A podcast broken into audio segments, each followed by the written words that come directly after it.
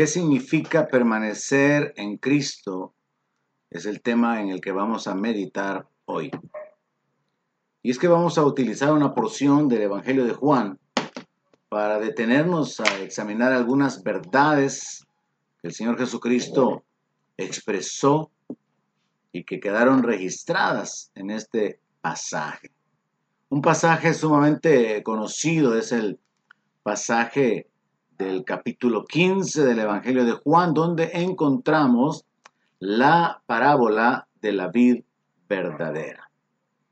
Y es que en esta parábola, muy interesante por cierto, encontramos que el Señor Jesucristo hace una comparación de sí mismo como la vid, señala que el Padre es el labrador, el que está teniendo cuidado de la vid, y también establece con claridad que los discípulos, los creyentes, según el verso 5, somos los pámpanos, somos las ramas.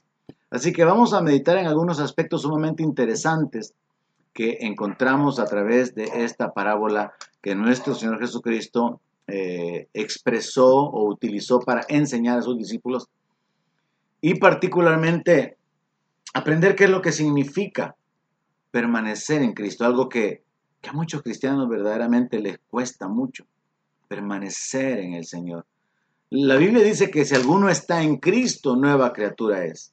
Las cosas viejas pasaron, he aquí que todas son hechas nuevas. La Biblia habla acerca de estar en Cristo como una posición espiritual que nos fue dada. Hemos sido injertados, dice el apóstol Pablo, en el verdadero olivo. Es otra forma alegórica o figurada de hablar de nuestra posición, somos parte del cuerpo de Cristo, somos miembros los unos de los otros. Esta es otra forma de entender esta verdad de que somos el cuerpo de Cristo, pero es nuestra responsabilidad permanecer en Él, permanecer en esa posición. Así que vamos a examinar esta verdad espiritual sumamente importante, la cual muchos han descuidado, por lo, por lo cual muchos han retrocedido. Y encontramos como bases fundamentales en esta parábola que las ramas no pueden llevar fruto si no están conectadas, en este caso, a la vid, al igual que ninguna rama que se encuentra cortada, que no permanece unida a la savia que está fluyendo de cualquier árbol, no puede llevar fruto. Pero por el otro lado también, la vid no puede tener fruto sin las ramas. Y esto es algo sumamente interesante porque por esto es que el apóstol Pablo dice que nosotros somos colaboradores de Dios, pero al mismo tiempo somos el edificio de Dios, somos labranza de Dios. Es interesante entender que no solamente somos la obra de Dios, sino que también somos obreros del reino. Somos el fruto del sacrificio de Cristo, la vid verdadera, pero al mismo tiempo somos colaboradores que podemos cooperar en alcanzar la vida de otras personas o por lo menos de ser canales de bendición o ser testimonio para otras personas. Así que capítulo 15 del Evangelio de Juan, parábola de la vid verdadera, pero el tema de esta ocasión es permanecer en Cristo. Oramos y nos detenemos en la palabra.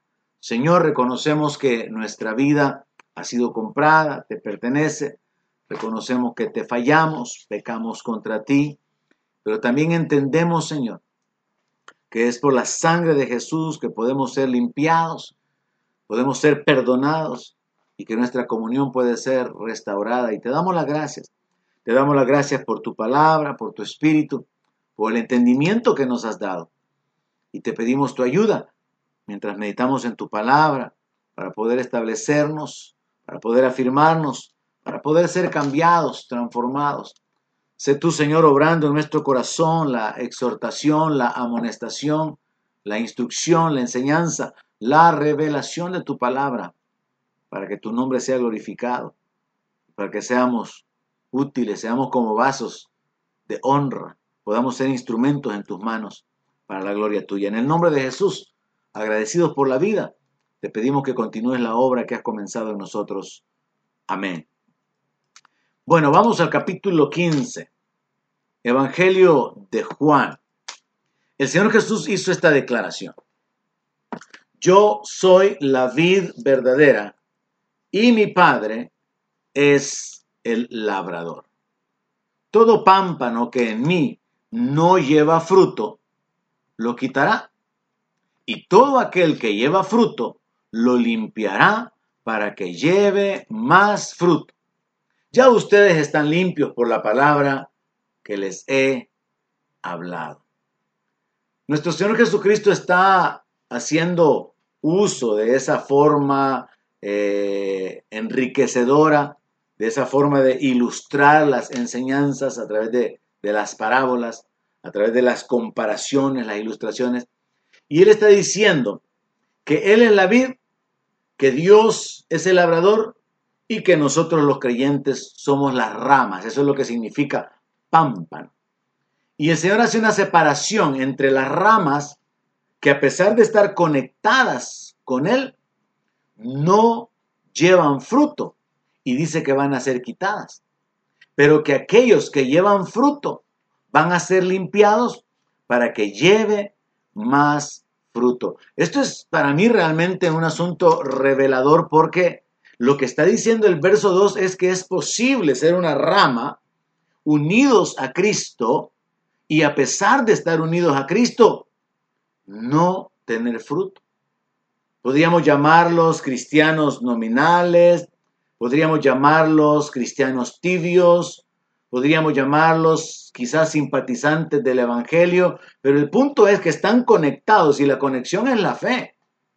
Es la fe puesta en el sacrificio, en la persona, en el ministerio del Señor Jesucristo, pero no lleva fruto.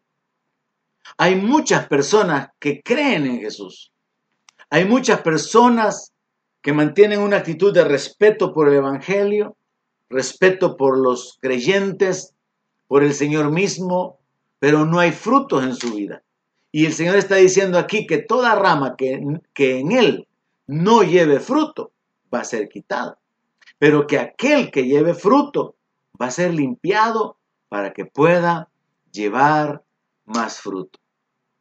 Ahora entonces lo que podemos entender es que la rama que es limpiada es una rama que es podada, o sea, es recortada eh, en las partes que podrían ser inútiles en el sentido de poder llevar o cargarse de más fruto, y hay que cortarle para que estas eh, eh, porciones de la rama no estén utilizando la savia, quitándole fuerza o la capacidad de que el fruto pueda desarrollarse más. Ahora, el Señor hace una aclaración aquí muy importante, y es que la manera en que las ramas son limpiadas es con la palabra. Y de aquí la importancia, uno de los aspectos que revelan la importancia de la palabra. Ustedes están limpios por la palabra que les he hablado. Es la palabra, de tanto oír la palabra, que nosotros vamos siendo limpiados en nuestra mente, cambiando nuestra conducta. Es la palabra la que nos ayuda a renovar nuestra mente. Somos limpiados por la palabra de Dios. De ahí la importancia de, de estar continuamente llenándonos, buscando, deseando, como dice el apóstol Pedro ocupando otra ilustración, deseando como niños recién nacidos la leche espiritual. Allá se compara la palabra como alimento.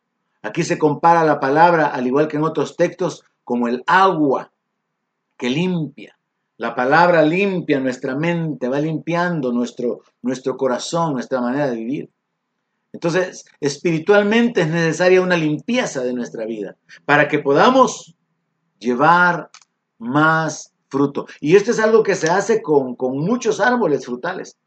Se hace con muchos árboles o como en el caso de la vid, eh, eh, es necesario podarla para que pueda usarse la fuerza de la vid en que el fruto pueda crecer y desarrollarse aún más. En el verso 4 encontramos el enfoque del tema de hoy. Permanezcan en mí y yo en ustedes. Como el pámpano no puede llevar fruto por sí mismo si no permanece en la vid, usted, así tampoco ustedes si no permanecen en mí. Yo creo que nosotros debemos de entender que tenemos una posición en Cristo. Es una posición espiritual. Pero somos responsables de permanecer en esa posición. Y al escudriñar esta palabra yo encuentro dos posibilidades. Número uno, la de aquellos que decidieron ya no permanecer en Cristo, permanecer en la fe y se apartan. Pero número dos, lo que podría ser nuestra vida como cristianos, que a pesar de que estamos perseverando en la fe y lo hemos hecho por años, como que por momentos nos desconectamos y no actuamos según la mente de Cristo. No actuamos en fe, actuamos en temor, actuamos en la vanidad de nuestra mente, no actuamos bajo la guianza del Espíritu, sino en nuestra propia sabiduría, porque esto de permanecer en Cristo nos habla de una condición continua. Permanecer en la Biblia significa habitar. Se puede traducir como estar en una posición inamovible, incambiable. También se traduce como soportar, o sea, estar quieto, reteniendo una posición independientemente de las presiones o las circunstancias que hayan alrededor. Entonces es necesario que recibamos este, este reto, esta exhortación de parte del Señor que dice, permanezcan en mí. O sea que es nuestra responsabilidad permanecer en fe, estar en Cristo en nuestra responsabilidad, retener nuestra confesión o nuestra profesión, como dice el apóstol Pablo. Es nuestra responsabilidad. Escuche al Señor decirle, permanece en mí y yo voy a permanecer en ti. Vemos que es una responsabilidad en las que entra eh, en el juego, por así decirlo, nuestra voluntad, nuestra decisión. Es mi decisión permanecer en Cristo. Pero también entra mi conciencia. Estoy consciente de que soy parte de la iglesia. Estoy consciente de que yo soy parte de aquellos que han sido comprados y que ya no son dueños de su vida, sino que han sido comprados a precio de sangre y que aún ni nuestro cuerpo es nuestro, como lo dice el apóstol Pablo. Tenemos una conciencia de que somos ciudadanos del reino, que nuestra ciudadanía esté en los cielos. Eso es retener la posición. Soy un creyente, soy un hijo de Dios. Es mi decisión vivir en esta lucha contra el pecado, resistiendo al pecado, perseverando en la fe, permaneciendo unido a Cristo por medio de la fe. Es un asunto de decisión diaria, continua, y también es un asunto de identidad. Para entenderlo podría ocupar como una ilustración el ejemplo de alguien que podría decir, eh, no, yo estoy con tal partido actualmente. En su voluntad, en su conciencia, en sus decisiones, en su identidad, él reconoce que él está inclinado a favor de, que él trabaja en pro de, se identifica con X partido político, está unido y mantiene esa posición mientras no se cambie hacia otro partido. Entonces, de una manera similar en el ámbito espiritual, nosotros ya estamos en Cristo. Hemos sido injertados en el verdadero olivo, hemos sido hechos parte del cuerpo de Cristo, somos parte de la iglesia que el Señor está edificando. Pero es nuestra decisión permanecer y entendamos que es una permanencia espiritual. Y el Señor revela de que es importante permanecer en Él porque de otra manera no podemos llevar fruto. Él dice, como el pámpano no puede llevar fruto por sí mismo, si no permanece en la vid, ustedes tampoco si no permanecen en mí. Aquí separemos las acciones. Fructificar es producir el fruto, pero eso lo hace la vid. En otras palabras, eso solamente lo puede hacer el Señor. Nosotros no producimos fruto. Pero llevar fruto es cargarlo. Es ser el medio para que el fruto crezca, sea visible. Entonces es nuestro privilegio el poder llevar fruto. La gloria es para el Señor porque Él es el que produce el fruto, pero Él quiere producir el fruto en nosotros. A mí me parece sumamente interesante esta parábola, porque esto confirma la verdad que el apóstol Pablo revela en una de sus cartas diciendo, téngannos los hombres como colaboradores de Dios. Él habla acerca de que Dios nos ha tomado en cuenta, nos ha llamado para ser siervos suyos, para ser ministros suyos. Es un privilegio que a nosotros se nos concede. Que siendo el Señor el que produce el fruto por su espíritu, así como la vid es la que puede producir el fruto por la naturaleza, pero son las ramas las que llevan el fruto, en las que se carga el fruto. Entonces nosotros no podemos fructificar, y eso es lo que el Señor Jesús dice. Como el pámpano no puede llevar fruto por sí mismo, significa el pámpano, la rama, no puede simplemente producir el fruto independientemente de la vid. Tiene que permanecer conectada a la vid.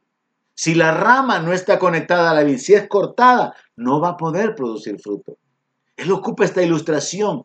Y esto nosotros podemos entenderlo. Si a un aguacate se le quiebra una rama, ya no va a producir aguacate. Si a un palo de mango se le corta una rama y dejamos la rama tirada, ya no va a producir mangos. Pero mientras las ramas permanecen conectadas al árbol, habrá fruto. Entonces, qué interesante que podamos entender que Dios nos ha colocado como parte de la vida y Él quiere que en nosotros sea visto el fruto que Él produce. No es nuestro fruto, sino que es el fruto que Él produce. Ahora, de que el que llevemos fruto va a depender específicamente de que estemos unidos a Él, de que estemos unidos a la vida. Y aclaremos y, e insistamos en esto, que aún se puede estar unido a Cristo y no tener fruto. ¿Cómo es posible esto? Yo creo en Jesús, muchas personas lo confiesan, como el Señor Jesús mismo lo dijo, no todo el que me dice Señor, Señor entrará en el reino. Muchas personas creen en Jesús, lo han confesado, pero no están dependiendo de Él. No están mostrando que hay una obra de Dios en sus vidas por su espíritu y entonces no tienen ningún fruto. Solamente confiesan que tienen fe. Así que es posible estar unido a Cristo y no tener fruto. En este sentido, consideremos aquella otra historia de cuando el Señor se acercó a una higuera para poder buscar fruto en un tiempo en que no habían higos, y lo hizo a propósito para mostrar una lección de autoridad y mostrar una lección relacionada con la, el beneficio de fructificar, conectémoslo con nuestra vida. Si el Señor viniera ahora a nosotros a buscar fruto, ¿encontraría? Frutos de justicia, fruto de labios que confiesen su nombre, frutos de misericordia.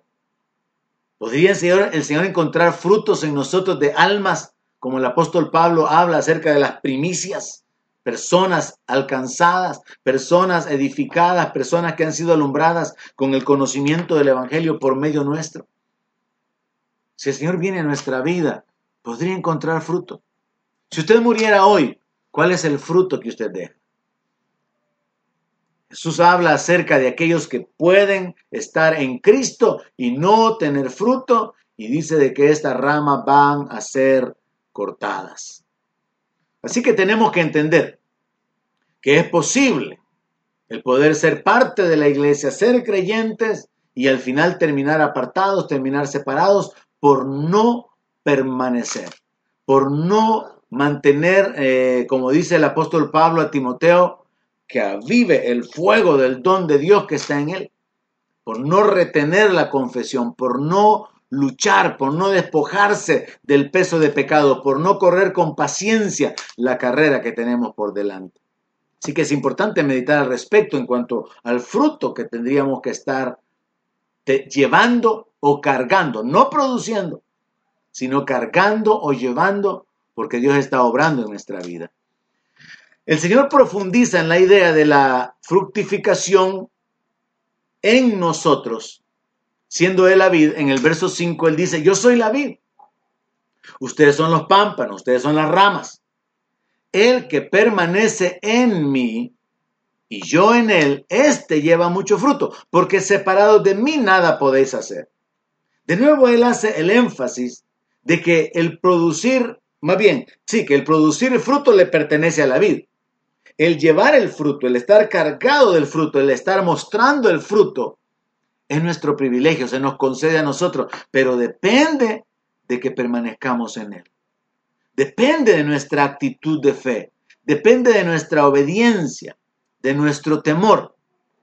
Y él luego agrega una, una frase que ha sido mal interpretada de muchas maneras.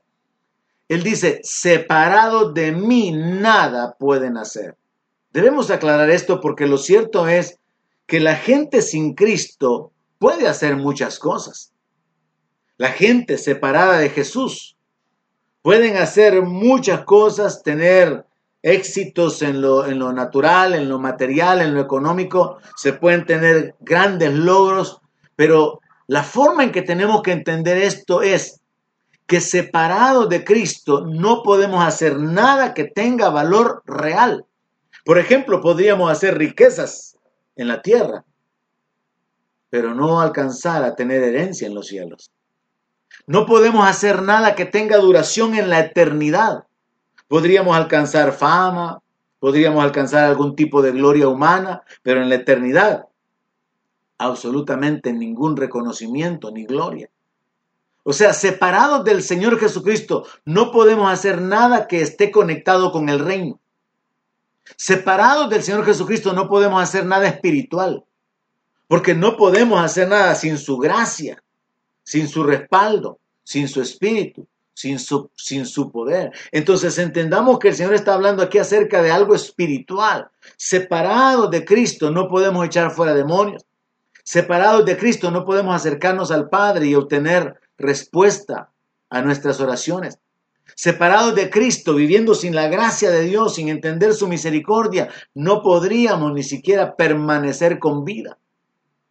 Entonces, separados de Él no podemos hacer nada, pero unidos a Él podemos llevar mucho fruto. En ese sentido es interesante que usted concluya juntamente conmigo el hecho de que no depende de nosotros el llevar fruto, depende de Él. Es nuestra permanencia en Él la que permite que cualquiera que es rama injertada o conectada a la vid que es Cristo, lleve fruto.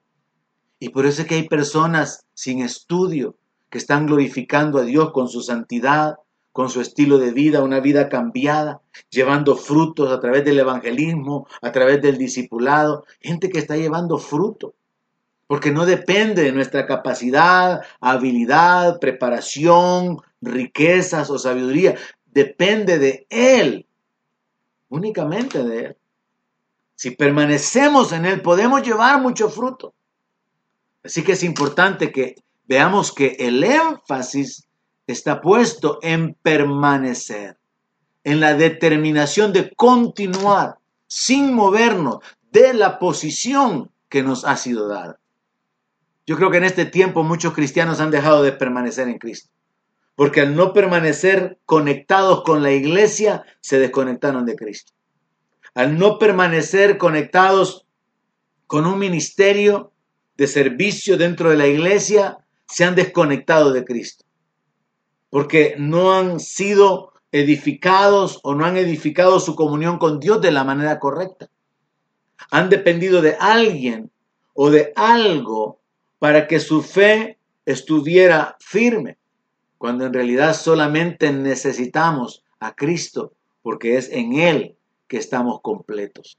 Usted podría por alguna razón irse a un país lejano donde no hay iglesias, donde no hay posibilidad de congregarse y todavía ahí usted puede permanecer en Cristo, permanecer en la fe, retener su posición de hijo, de redimido, retener la confesión, permanecer en esa posición espiritual que le ha sido dada, independientemente de una congregación, independientemente de un ministerio, de una posición, de un título otorgado dentro de una iglesia local. El permanecer en Cristo es una decisión espiritual, de corazón, de fe, donde nuestra conciencia y nuestra voluntad nos permiten permanecer parados, conectados, unidos a Él de corazón, conscientemente y voluntariamente a su obra, a su sacrificio, a su palabra, a su doctrina. Y permanecemos de esa manera donde quiera que vayamos, donde quiera que estemos. Le mencionaba que el verbo y la instrucción que domina esta porción de la escritura es permanecer. Y el Señor Jesucristo insiste en que es responsabilidad del creyente permanecer. En lo natural, una rama puede ser cortada. En lo espiritual, la rama, que es usted, se desliga, decide ya no permanecer en Cristo. Hay cosas en el ámbito espiritual que son contrarias al ámbito natural. Por ejemplo, usted no decidió nacer en lo natural. Usted no escogió a sus padres, pero en lo espiritual usted decide nacer de nuevo y usted escoge que Dios, el Dios de los espíritus, lo adopte como su hijo. Entonces, en lo natural, una rama no puede decidir desgajarse del árbol, desgajarse de la vida, pero en lo espiritual sí podemos decidir ya no permanecer en Cristo. Podemos decidir ya no continuar en la fe. Y yo creo que son muchos los cristianos que se han enfriado en este tiempo. Yo creo que muchos cristianos han dejado de permanecer porque no tenían la capacidad de luchar por sí mismos contra las circunstancias, contra la tentación. No han sido capaces de alimentarse a sí mismos. No han sido capaces de resistir todo engaño del enemigo en el ambiente en el que nos encontramos y algunos han retrocedido, otros se sienten ya eh, fríos espiritualmente. Y es por eso que tenemos que tomar con toda la seriedad del caso esta instrucción. Somos nosotros los que tenemos que tomar la determinación de permanecer en Cristo. Voy a permanecer en Cristo aunque muera enfermo. Voy a permanecer en fe, esperando en Él, así como lo dijo Job, aunque Él me matare, en Él esperaré. Voy a permanecer en Cristo aunque las circunstancias económicas no cambien. Aunque mi familia esté en oposición a mí y yo sea el único cristiano en la casa, voy a permanecer en Cristo. Voy a permanecer en Cristo y en la fe, aunque haya oposición, persecución, padecimientos, así específicamente y directamente, porque me he identificado como cristiano. Voy a permanecer en Cristo. Es una decisión. El Señor Jesucristo advierte en el versículo 6. El que en mí no permanece será echado fuera como una rama que se va a secar, luego la van a recoger, la van a echar en el fuego y van a arder. El Señor Jesucristo está hablando de la condenación, está hablando del infierno, de una manera figurada. En otras ocasiones habló abiertamente, él dijo que era mejor entrar en el reino de los cielos cojo, manco o ciego, que entrar con todo nuestro cuerpo completo al infierno. Pero en esta ocasión Él está hablando de una manera figurada. Y Él dice que las ramas que no permanezcan en Él van a ser echados fuera, van a ser cortados, se van a secar, los van a recoger y los van a echar en el fuego y van a arder. Ese lenguaje figurado que encontramos a todo lo largo de la Biblia, como cuando Juan el Bautista creo que es el que dice, ya el hacha está puesta. Entonces el hacha está lista para poder cortar los árboles que no den fruto. Así que el Señor aquí habla acerca de que el que no permanezca en él, vea la diferencia de aquel que estando en Cristo no lleva fruto, también va a tener un, un final similar. El, que estando en Cristo no lleva fruto, según el verso 2, va a ser quitado. Pero aquí, en el verso 6, el que no permanece, o sea, decide apartarse, al final va a ser desechado. Y esto es algo simple de entender. El Señor dice, yo me acerco a los que se acercan. Él dice, yo honro a los que me honran, acercaos a mí, yo me acercaré a vosotros. Pero cuando alguien abandona a Dios, Dios lo abandona. Si alguien desecha a Dios, Dios lo desecha.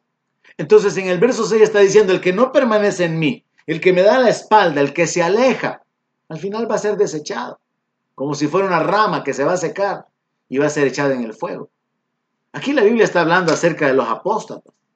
Está hablando acerca de la gente que conociendo el camino se apartó. Y hay muchas escrituras que nos hablan acerca de esto. Pero yo quiero mencionar por lo menos dos una que se encuentra en el Antiguo Testamento, Jeremías, capítulo 17, verso 13. Aquí se encuentra escrito lo siguiente. Oh Jehová, esperanza de Israel, todos los que te dejan serán avergonzados. Y los que se apartan de mí serán escritos en el polvo, porque dejaron a Jehová manantial de aguas vivas. Tanto en el Antiguo Testamento como en el Nuevo Testamento se ha dado o ha sido una realidad que las personas dejaron de perseverar. Tomaron la decisión de detenerse, de volverse atrás. En el caso del pueblo de Israel, ellos fueron amonestados por medio de los apóstoles, por medio de los profetas, en muchas ocasiones porque abandonaban a Dios. A través del profeta Jeremías creo que también el Señor dice, que el pueblo ha cometido dos males. Lo dejaron a él fuente de aguas vivas y se cavaron cisternas, cisternas rotas. Y esto es lo que a veces en el plano espiritual podemos entender que sucede cuando alguien se aleja del Dios vivo y se da la vuelta hacia una religión. Se aparta de su caminar en fe, en el temor a Dios, en la obediencia a la palabra y decide vivir por lo que el mundo dice, por las modas, por la influencia de los amigos, por la, atracción del pecado y termina mal. Como dice la palabra, hay camino que al hombre le parece recto, pero su fin es muerte. Así que aquí en este verso Jeremías está diciendo, los que te dejan van a ser avergonzados. Que se aparten de mí serán escritos en el polvo porque dejaron a Jehová. Ahora en Lucas capítulo 8, ya en el ambiente del Nuevo Testamento, la misma historia se repite, gente que decide ya no continuar, ya no perseverar. Y de eso está hablando el Señor en el verso 6. El que en mí no permanece. ¿Cuántos creyentes no están perseverando en este tiempo y pueden tener un pasado de haber perseverado 15 años, 10 años, 20 años o más? Gente que permaneció, sirvió, fueron líderes, ministros de alabanza, maestros de niños, pero ya no están perseverando. Se descuidaron, cayeron, y no han prestado atención a lo que el Señor Jesús dice a una de las iglesias en Apocalipsis, recuerda de dónde has caído y haz las primeras obras. Porque mientras hay vida todavía hay esperanza, la misericordia está disponible para poder volver.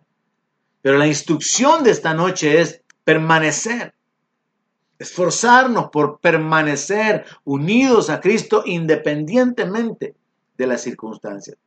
En Lucas capítulo 8, verso 13, cuando el Señor habló acerca de la parábola del sembrador, Él mencionó cuatro tipos de tierra. Y uno de los cuatro tipos que mencionó era sobre lo, la, era la de los creyentes que son como terreno lleno de piedras. Y dice, los de sobre la piedra son los que habiendo oído, reciben la palabra con gozo. Pero estos no tienen raíces. Creen por algún tiempo, y en el tiempo de la prueba se apartan. Esto le ha sucedido a muchísima gente. Creyeron, tuvieron esperanzas, quizás se acercaron a Dios, al Evangelio, en un momento de crisis matrimonial, de crisis de salud, de crisis económica, y por un tiempo vieron que las cosas iban cambiando, y quizás perseveraron un año, dos años, quizás tal vez cinco años, pero después de ese tiempo cuando la prueba se arreció, cuando no recibieron lo que estaban esperando por, lo que estaban creyendo, decidieron apartarse. Vea que el texto es claro, dice, en el tiempo de la prueba se apartan. No permanecer es tomar la decisión de apartarse. Y hay que entender que una cosa es el que un creyente, porque no hay hombre que no peque, que un creyente peque, caiga pero se levanta y está con ese pesar de no querer desagradar a Dios, está con esa lucha resistiendo para no caer en la tentación, pero otra es la decisión de abandonar el camino de la fe. Otra es la decisión de ya no perseverar en la oración, en la alabanza, en la dependencia de Dios, que al final son acciones propiamente espirituales. Y esas dependen únicamente de nuestra decisión en el corazón. Entonces vemos que el Señor habla acerca de los que no permanecen en Él. Ahora, en el verso 7 habla de una manera positiva y conecta tres acciones. Si permanecen en mí, si mis palabras permanecen en ustedes, pidan lo que quieran y les será hecho. Aquí se nos habla de uno de los beneficios de permanecer en el Señor. No solamente ser tenidos como colaboradores de Dios, no solamente tener, ser portadores del fruto que Dios ha producido en nosotros para su gloria, sino también tener el respaldo de Dios, tener el beneficio de parte de Dios. Si permanecen en mí, ¿cómo yo permanezco en el Señor cada día? Mi actitud de fe, mi actitud de temor, mi actitud de obediencia, mi conciencia de justicia, mi conciencia de hijo, mi esperanza de la salvación que ha sido prometida. Permanecer en el Señor es una decisión interna en el corazón. Es una determinación de vivir cada día, como dijo el apóstol Pablo, la vida que ahora vivo en la carne, la vivo en la fe del Hijo de Dios. Voy a vivir cada día conectando mi existencia y mis circunstancias con el reino, con la palabra, con la obra de Cristo. Luego el texto continúa diciendo, y mis palabras permanecen en ustedes. Retener la palabra significa que yo la voy a, voy a conocer la palabra, voy a procurar conocer la palabra, entenderla y voy a hacer según este escrito. Como el Señor Jesús dijo, el que oye y hace, lo comparo a un hombre prudente. Pero no solamente durante un tiempo. Hay gente que conoció la palabra, vivió según la palabra y luego se apartaron. Cuán importante es retener la palabra. La permanencia, la permanencia es algo indispensable para los vencedores. Para todo aquel que quiera llegar hasta el final y poder decir como Pablo, llegué, he terminado mi carrera. La permanencia es algo indispensable. No podemos simplemente perseverar por etapas, luego apartarnos, regresar. No, tenemos que procurar hacer firme nuestra vocación y nuestra elección, permaneciendo en Cristo, permaneciendo en la palabra. Y como resultado vamos a recibir este beneficio, que si pedimos lo que queremos nos va a ser hecho. Va a haber en nuestra vida el beneficio de recibir respuesta a nuestro clamor, a nuestra oración, de ver a Dios obrando a favor nuestro, de ver las bendiciones persiguiéndonos y alcanzándonos, de ver la gracia de Dios rodeándonos y encontrando favor con gente que ni siquiera lo habíamos imaginado. No solamente pedir lo que queremos y que nos va a ser hecho, sino que Dios que hace las cosas mucho más abundantemente grandes de lo que pedimos y entendemos, va a traer respuestas tremendas a nuestra vida y en muchas ocasiones hasta se va a anticipar a concedernos el deseo de nuestro corazón. Por causa de deleitarnos en Él, por causa de retener la palabra, por causa de permanecer en Cristo, por causa de confesar la palabra. Es necesario también aclarar en este punto que el Señor Jesús dice, pidan todo lo que quieran. Orar es pedir. Pedir es orar.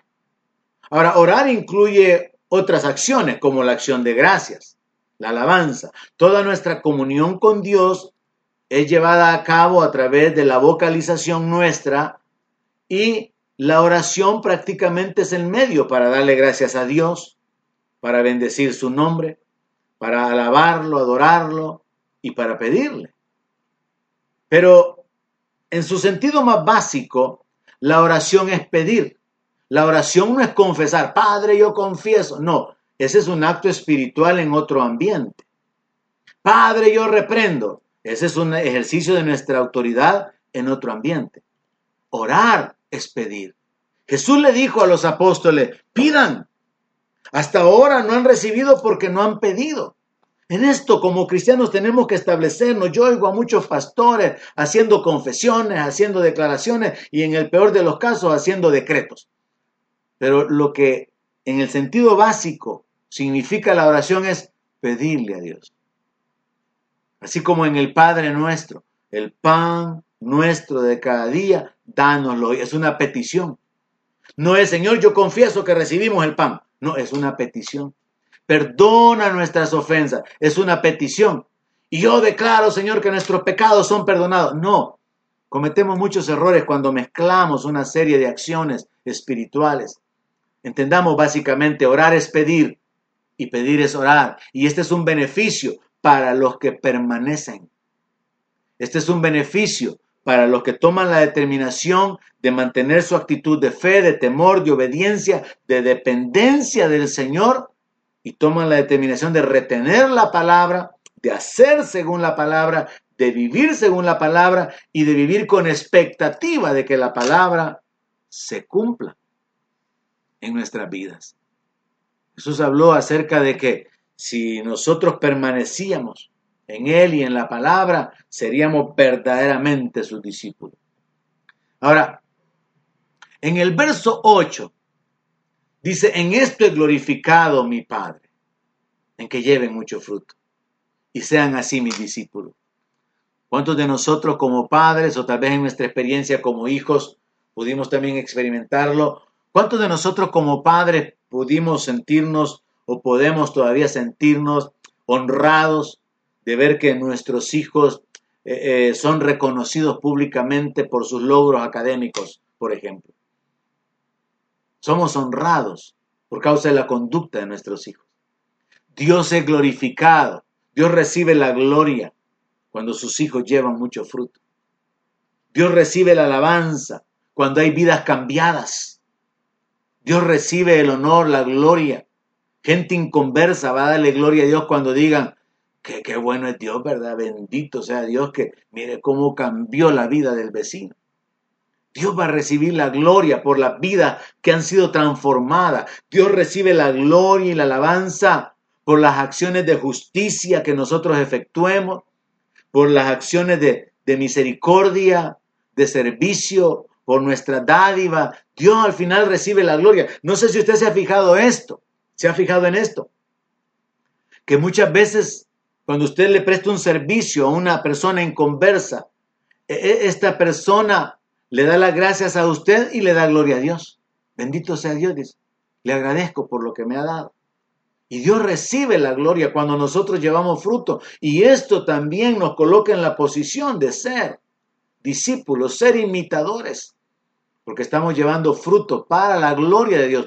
Vea, no lo estamos produciendo, estamos llevando el fruto. Es Dios quien cambia nuestra vida. Es Dios quien nos transforma. Es Dios quien produce en nosotros el querer como el hacer por su buena voluntad. Es Dios por su espíritu de poder, de amor y de dominio propio que nos permite, nos capacita para vivir una vida diferente. Y Dios recibe la gloria cuando nosotros caminamos en la verdad, en la justicia, en la misericordia. Dios recibe la gloria cuando personas son alcanzadas a través de, del compartir la palabra. Cuando usted es un canal de bendición alumbrando con el Evangelio a otro y esta persona viene al conocimiento de Cristo, eso es fruto.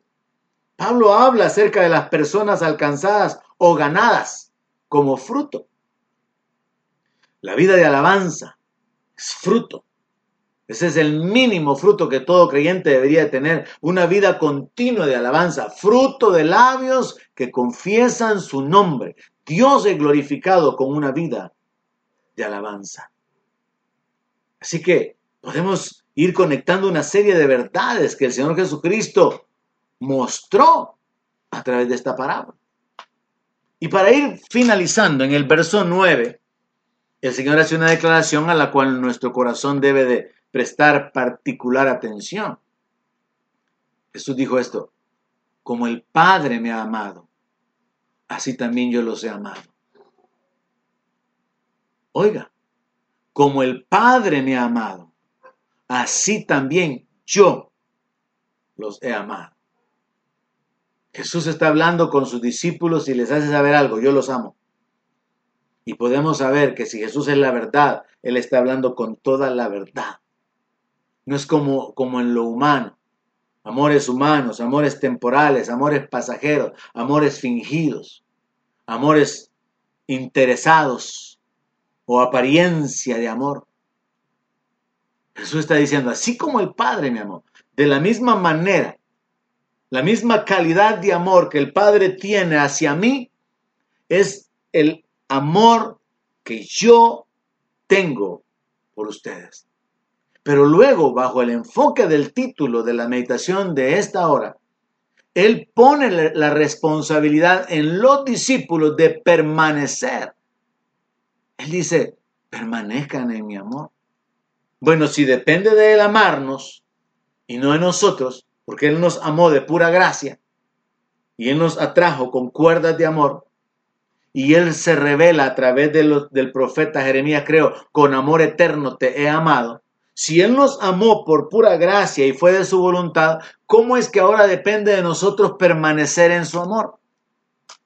Y es que de la misma manera en que es nuestra responsabilidad permanecer en Él, permanecer en su palabra, permanecer llevando fruto, también es nuestra responsabilidad permanecer en su amor. ¿Cómo? Primero, yo voy a vivir mi vida de fe sabiendo que Dios me ama. Voy a recibir la palabra, lo que he mencionado, relacionado con el amor de Dios hacia mi vida, entendiendo que el perfecto amor echa fuera el temor, entendiendo que Dios me ama a mí con amor eterno. Yo voy a recibir eso por fe y voy a vivir parado sobre esa verdad. Dios me ama. Independientemente de las circunstancias negativas que tenga que enfrentar, Dios me ama. Independientemente del rechazo, fracasos o lo que suceda en la vida, Dios me ama. Entonces es una actitud de fe. Yo permanezco en el amor de Dios por la fe. Voy a continuar creyendo, confesando, declarando y esperando su manifestación en mi vida, sabiendo que Él me ama. Pero la segunda forma, que también es parte de mi responsabilidad, es haciendo su palabra. Juan 14, 21, y aquí quiero concluir. Jesús dijo en el capítulo anterior, el que tiene mis mandamientos y los guarda, ese es el que me ama. Y el que me ama será amado por mi Padre. Y yo le amaré y me manifestaré en él me manifestaré a Él. Así que cuando leemos Juan 15, 9, tenemos que conectarlo con Juan 14, 21. Y esto es lo interesante de la palabra, que hay que conectar las piezas como un rompecabezas. ¿Cómo el Señor viene a decir en el verso 9 que permanezcamos en el amor? Primero Él dice, yo los he, he amado, entonces yo lo recibo por fe. Jesús me ama, Dios me ama, mi Padre me ama, soy su hijo. Pero número dos, ¿Cómo voy a permanecer en su amor, aparte de permanecer en la fe? Guardando sus mandamientos, haciendo su palabra. Por eso es que en el verso 21 él dice, es que el que me ama es el que guarda mi palabra. Y por causa de mostrar su amor por mí, mi Padre lo va a amar. Y yo le voy a amar. Y me voy a manifestar a Él. Entonces, ¿cómo permanecemos en el amor? A través de la obediencia y a través de la fe. ¿Sabe? Yo descubro a través de la Biblia que hay muchos principios espirituales que en realidad son simples, fundamentales y son repetitivos. Y lo que encontramos en la Biblia es diferentes maneras de llegar a la misma conclusión. Este pasaje nos habla de vivir por fe, nos habla de vivir eh, eh, amando la palabra, nos habla acerca de nuestra dependencia, de nuestra comunión con Dios, nos habla de oración, nos habla de la voluntad nuestra, de esforzarnos por permanecer. Y vemos que hay beneficios de permanecer en Cristo. Y en este tiempo, y en cualquier tiempo, y en cualquier circunstancia, es su decisión el poder permanecer unido a Cristo el poder permanecer dependiendo de Él, esperando el cumplimiento de su palabra, esperando la manifestación de lo que Dios ha prometido en su vida. Porque como está escrito, fiel es el que lo ha prometido. Hermanos, esta es la meditación para este día. Le exhorto, como siempre, a detenerse un poco más, Que Dios le hable de una manera personal mientras usted escudriña la Biblia, mientras hace sus propias notas, subraya los textos, las palabras claves, de manera que usted pueda ser establecido y afirmado en la palabra de Dios. Hasta la próxima transmisión. Y mientras tanto, que la gracia de Dios sea sobre ustedes, la paz de Dios, el poder de Dios manifestándose sobre sus vidas. En el nombre de Jesús, sea mi bendición sobre usted en esta ocasión. Amén.